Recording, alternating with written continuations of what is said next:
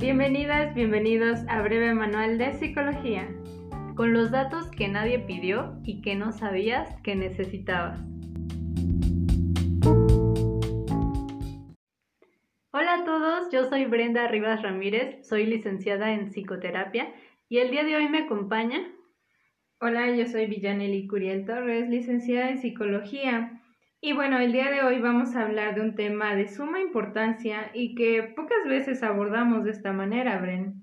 Sí, de hecho este es un tema muy básico, va a sonar a clase de preparatoria, pero consideramos que todos deberíamos saberlo para hacer un buen uso de él.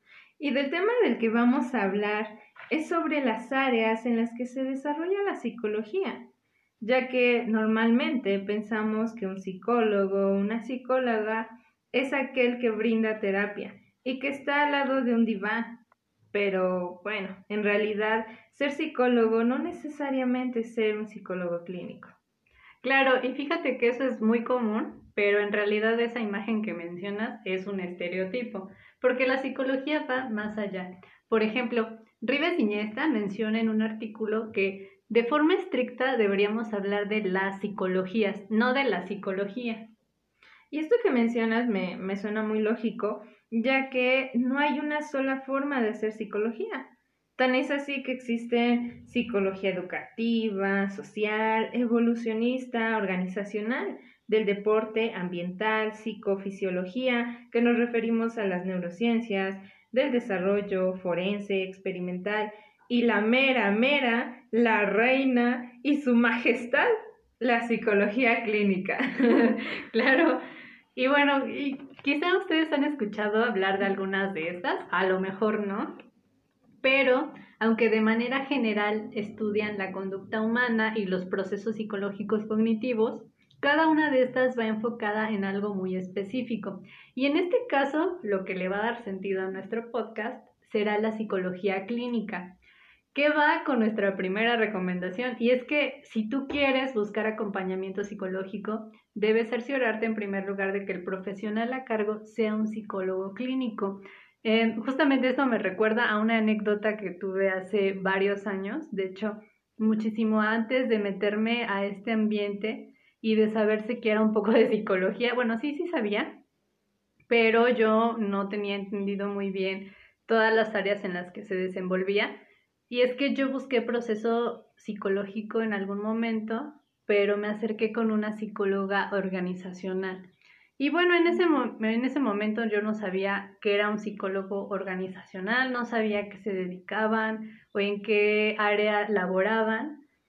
Y bueno, yo me acerqué esperando buscar acompañamiento y ahora sé que a lo mejor no fue lo más correcto. Y esto no quiere decir que los que se dedican a otras áreas no estén capacitados, por supuesto que se capacitan dentro del área que les corresponde, pero si tú buscas ayuda, buscas un acompañamiento, buscas trabajar alguna situación particular que te está generando conflicto, pues debes saber a quién recurrir, debes saber a quién consultar, porque no cualquiera va a llevar tu proceso porque no está capacitado dentro de este tema.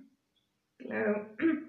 Y también hablando precisamente de, las diferentes áreas de, la psicología, no quiere decir que todas estas áreas están aisladas o que una nada tiene que ver con la otra, ¿no? Eh, nosotros en todas estas áreas trabajamos de manera interdisciplinar. Eh, esto quiere decir que por ejemplo, el psicólogo organizacional es importante que lo derive a, su trabajador a eh, un psicólogo clínico para que con él trabaje eh, ciertas situaciones que le están causando dicho conflicto y eh, esto le va a generar al psicólogo organizacional mayor rendimiento, mejor eficacia, e, eficiencia del trabajador y este y de esa manera nosotros trabajamos entre sí, ¿no? Y no quiere decir que estamos peleados con, con, con las demás áreas, ¿no? Entonces sí es importante tomar en cuenta este aspecto.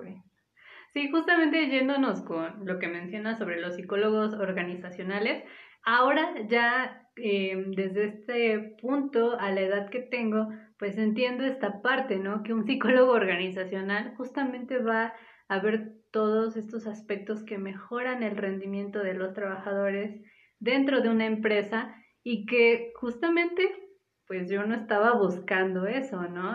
Eh, cuando yo estaba buscando un proceso o iniciar un proceso terapéutico, pues no estaba en el lugar correcto.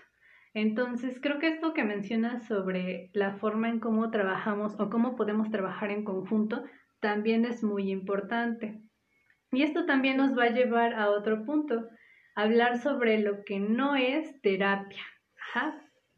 Eso sí es muy buen tema, ¿no?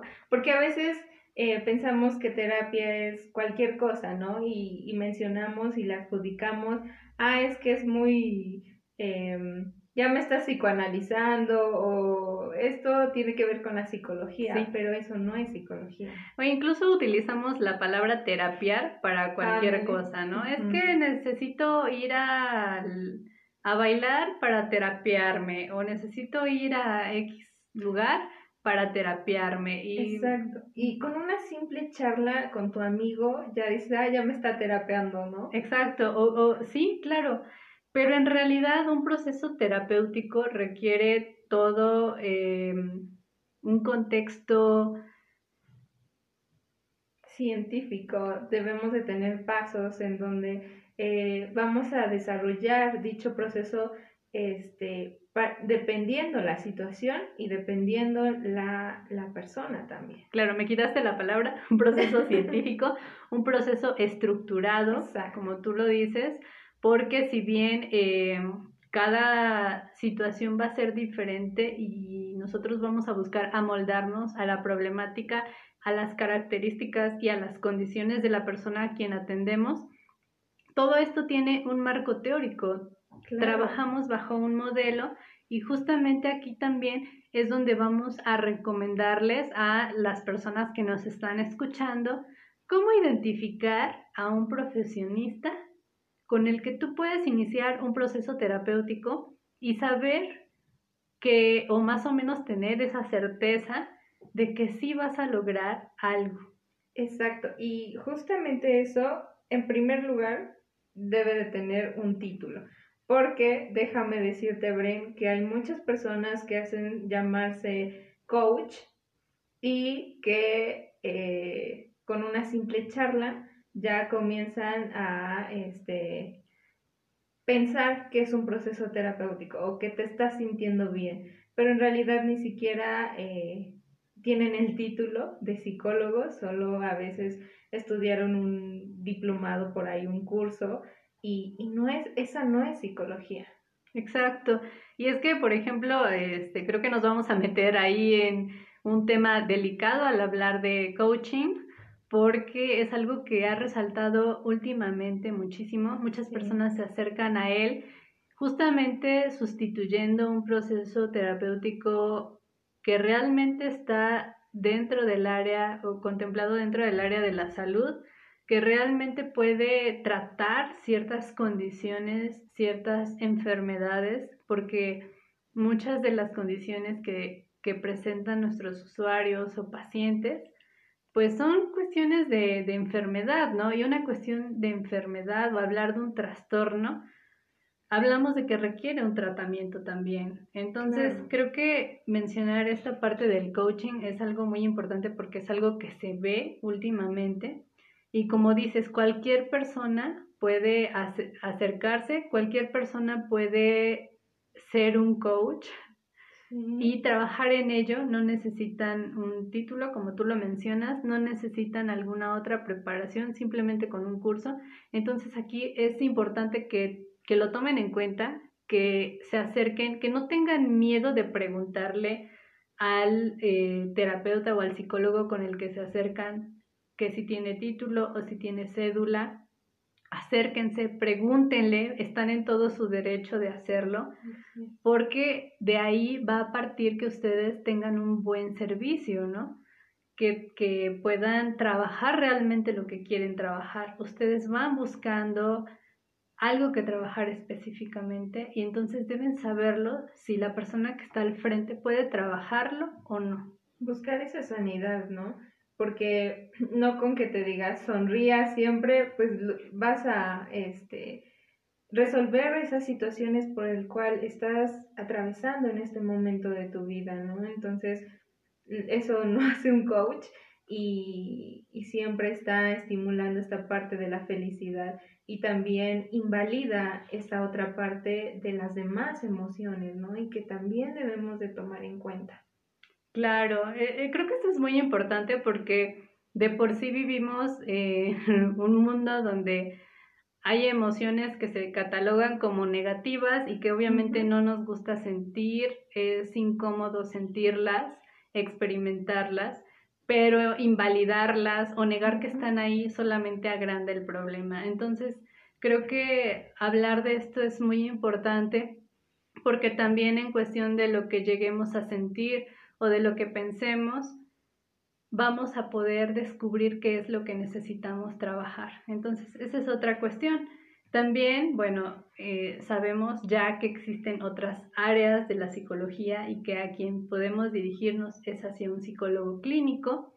Este psicólogo clínico pues está especializado en el área clínica, naturalmente, eh, mucho mejor si tiene una maestría en psicoterapia, pero pues la característica general es que ellos se entrenan, se capacitan para trabajar bajo un enfoque psicoterapéutico. Entonces, eso es algo que también pueden preguntar sobre qué enfoque está trabajando el psicólogo que los está atendiendo. Claro, y parte de los enfoques eh, podemos escuchar que puede tener un enfoque gestáltico, humanista, psicodinámico, cognitivo-conductual, este, entre otras, ¿no? Pero eh, eso es parte de... También otro punto importante y que, que sí me gustaría mucho que destaquemos es que este psicólogo clínico es como algo bien importante que también tome su propio proceso terapéutico porque eh, en muchas ocasiones em, el no tomar estos procesos terapéuticos pues sale contraproducente el que vayas a un proceso em, terapéutico y que al final tú resultes el terapeuta que en lugar del, del usuario paciente, ¿no? Y que resuelvas e, ese problema, ¿no? Pero una vez que tú tomas un proceso terapéutico, puedes identificar eh, cuáles son las situaciones tuyas que te están generando cierto malestar, ¿no? Trabajas en ti y ya cuando viene eh, algún usuario, algún paciente, pues ya puedes identificar qué es eso em, por lo que quizá la otra persona está pasando y, y también eh, cabe resaltar que es sumamente importante para tener una objetividad, que eso es importantísimo en el proceso terapéutico. Sí, creo que eh, la palabra objetividad resume todo porque tú te acercas a un profesionista de la salud mental buscando eso, objetividad. Y aquí es la diferencia que también me gustaría hacer con respecto a lo que ya había mencionado, que a veces utilizamos la palabra terapia o terapiar para todo. Y aquí se marca muy bien esa diferencia tu amigo no te va a dar objetividad. Ajá. Cualquier otra situación que no sea un profesionista o que no sea con un profesionista no te va a dar objetividad. Y justamente lo que te ofrece un profesional es eso, objetividad, para trabajar tu problemática, para verlo desde afuera, para ayudarte a encontrar soluciones. Cosa que no va a ser tu amigo, no va a ser tu mamá, no va a ser tu pareja, Nadie más lo va a hacer. Nosotros vamos a darte ese acompañamiento objetivo, claro, preciso, para que tú puedas encontrar esas soluciones que necesitas. Porque también déjame decirte que de repente se acercan a buscar un proceso buscando un consejo. O incluso me ha tocado que, como saben que te dedicas a esto, llegan y te dicen, no, oye, es que te quiero pedir un consejo, ¿no? Otra cosa que debemos aclarar es que los psicólogos no, damos, consejos. Exacto. O sea, no damos consejos porque justamente el dar un consejo, ¿quién va a dar el consejo? ¿O desde dónde vas a dar ese consejo? Lo vas a dar desde ti. Exacto, tu propia experiencia. Claro, entonces, si yo te digo, no, pues es que podrías hacer esto, te lo voy a decir porque eso a mí me funcionó, porque yo lo apliqué y me funcionó, pero ese no es el punto. Aquí el punto es verte a ti, es tu espacio, es tu momento. Yo quiero que vean a la terapia como, no como algo malo o algo que te estigmatice, no, no, no, velo como un espacio para ti, aprovechalo. Ajá. Hay momentos en los que tú no tienes ese espacio, porque tienes mucho trabajo, porque tienes que hacer las cosas en la casa, porque tienes que cuidar a tus hijos, porque tienes tarea, porque tienes muchas cosas que hacer. La terapia es un momento para ti, es un momento para que te descubras a ti, para que aprendas a escucharte a ti, para que aprendas a cambiar hábitos, para que mejores conductas. Entonces, no damos consejos. Lamentamos desilusionarnos esa parte. Sí, Sí, sí, sí, yo sé que le rompimos el corazón a muchos, pero no, no van a, no van a encontrar consejos con nosotras. Entonces, estos puntos que hemos tratado creo que son los más básicos, los más relevantes en cuestión de buscar un acompañamiento psicológico. Y bueno, si ustedes encuentran algunos otros o tienen más dudas, pues pueden preguntarnos. Claro, pueden mandar mensaje, pueden, este, oye, ¿sabes qué? Yo sé qué es esto, ¿no? Por ejemplo, en alguna ocasión una persona este, entró a, a, consultorio y comenzó a preguntar acerca de qué es lo que hacíamos en ese lugar, ¿no? Y, y ya le explicamos la forma en la que nosotros estábamos trabajando y de qué manera, ¿no?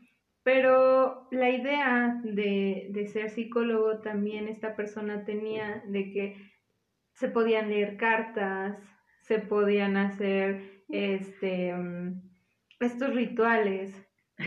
Tampoco hacemos amarres. de, de poner veladoras y todo eso, ¿no? Que eso tampoco es psicología y que muchas veces y en algunas ocasiones eh, hemos o a mí me ha tocado que podemos escuchar que nos dicen, ah, es que la psicología pues no es una ciencia por esto y por esto, pero eso, eso de los, de los rituales, de esa forma, pues no, no es psicología. Claro, y es que también podemos eh, escuchar que dicen que no es una ciencia, porque a lo mejor estamos casados con la idea de que hacer ciencia es en un método o bajo un método sumamente estricto, cuantitativo, pero en realidad nosotros trabajamos desde lo cualitativo. Entonces, pero lo cualitativo también se puede llevar a lo cuantitativo. Claro. Entonces yo creo que ahí hay mucho también desconocimiento, pero bueno, no me quiero desviar porque lo que mencionas creo que es muy, muy importante y creo que es muy común porque yo tampoco querría que se sintieran mal porque en algún momento lo han pensado, no, no, no, o sea, finalmente estamos aprendiendo y justamente este espacio que creamos es para que podamos intercambiar ese conocimiento, podamos despejar dudas y eh, pues sí, decir que no, no, no hacemos brujería, no leemos la mente, nos gustaría leer la mente, pero no la leemos. Entonces, creo que empezar a diferenciar todos estos aspectos desde lo que sí hace la psicología, los alcances que tiene y cómo la participación del usuario, del cliente, del paciente, como ustedes quieran llamarle, también hace la diferencia y también aporta a su proceso. Creo que eso es muy importante de destacar porque también eh, algo que, que se me estaba pasando es que justamente en estas prácticas que mencionas, que no son muy científicas, hay que decir que a veces llegamos a utilizar a lo mejor algunas técnicas que parecieran no ser tan científicas o tan significativas, Pero creo que algo muy importante de decir es que como tu psicólogo clínico está trabajando bajo un enfoque o bajo un modelo terapéutico, este tratamiento va a estar pensado bajo ese enfoque.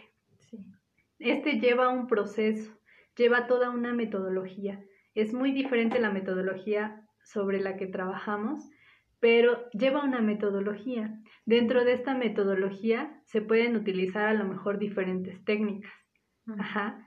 Pero tu psicólogo lo va a ir enfocando en cuestión de esta metodología, de este enfoque y buscando un objetivo. Entonces creo que es, es, importante mencionarlo porque a veces también nos encontramos con personas que practican, no sé, el reiki o las ah, flores de Bach o algunas otras cuestiones, por ejemplo, la hipnosis, que la hipnosis sí está catalogada como una técnica, pero este va a ser un complemento de tu proceso. Claro. Y, y, también descartar de una vez que la hipnosis no es lo que vemos en la televisión, que te desmayas y que pueden hacer contigo lo que sea. Eso no es hipnosis. Que en alguna otra ocasión hay que mencionarlo para que este, podamos identificar qué es hipnosis y qué no, ¿no? Hay también mitos acerca de la hipnosis y, y, pues no, en realidad no es lo que creemos.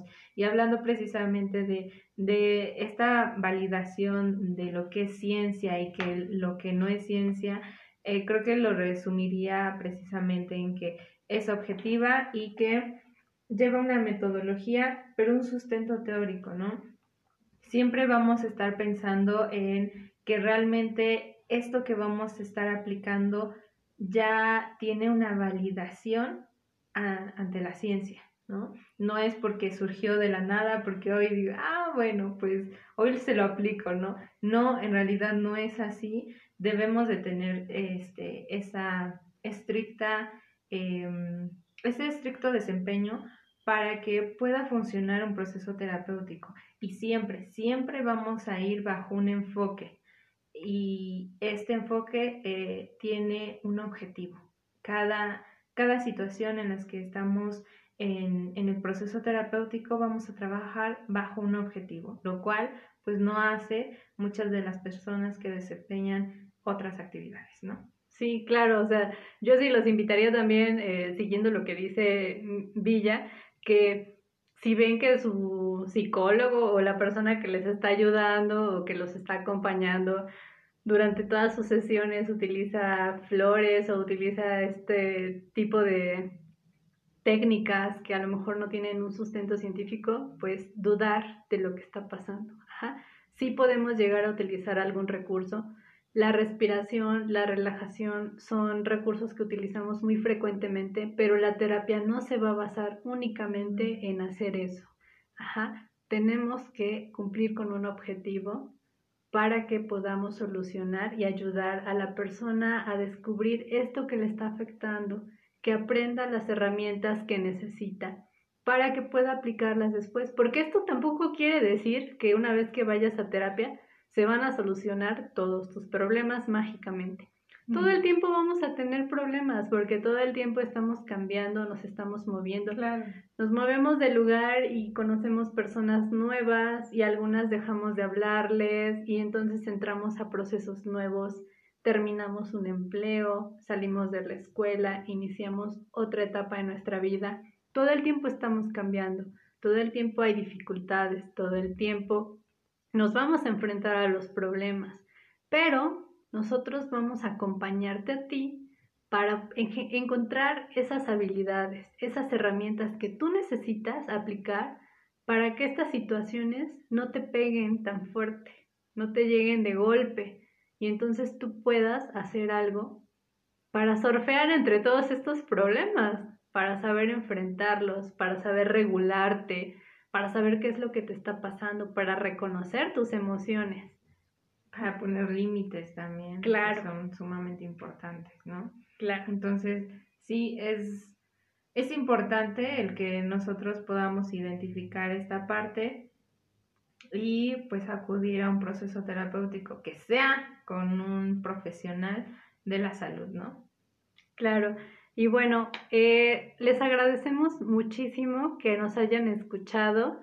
Em, creo que este tema es bastante rico, nos está gustando muchísimo, pero ya vamos a culminar.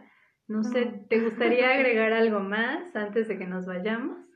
Pues sí, creo que em, resumiría todo esto que hablamos en que es importante identificar con quién vamos a llevar un proceso terapéutico, que em, la psicología, si bien eh, tiene muchos, muchas aristas, em, no todas se enfocan en un mismo tema, ¿no? y que si acudimos a un psicólogo clínico, también es importante que tengamos en cuenta que debe de tener ciertos requisitos, cierta especialidad y ¿para qué? Para que nuestro proceso sea rico en cuanto a herramientas que nosotros podamos encontrar, también que sea eh, objetivo, porque precisamente es lo que buscamos nuestra, nuestra salud, ¿no? Nuestra sanidad. Entonces, en resumen, pues yo me quedaría prácticamente con eso, con eso yo me voy de, del día de hoy. Este, y pues agradecerles mucho su, su tiempo, su disponibilidad y quedamos eh, atentos y atentas más bien a pues cualquier duda, cualquier pregunta, cualquier comentario también que, que se acerquen, que nos escriban. Eh, este es nuestro primer podcast. Realmente yo estoy muy emocionada, muy contenta de poder este, construir este proyecto al lado de, de Tibren. Entonces, yo creo que y esperemos que todos estos comentarios a nosotros nos van a servir mucho para precisamente eso, crecer, ¿no? para mejorar, para que poco a poco, este, si bien somos psicólogas y casi, casi a la perfección, pero también tenemos nuestro lado humano, que a veces nos equivocamos. Entonces, también reconocer esa parte y que estamos a, a, disponibles para poder este, escucharlos y escucharlas. Claro, claro, yo creo que lo dijiste perfectamente, no quiero agregar algo más también estoy muy emocionada, entonces agradecemos mucho que nos hayan acompañado en este momento, te agradezco a ti y nos vemos en una siguiente emisión en 15 días, no lo olviden. Así que tengan un excelente día, espero que la información les haya servido bastante y les siga sirviendo. Nos despedimos y hasta pronto. Y síganos en todas nuestras plataformas digitales, eh, estaremos atentos, atentas a cualquier duda. Exacto. Y ahora sí, hasta pronto.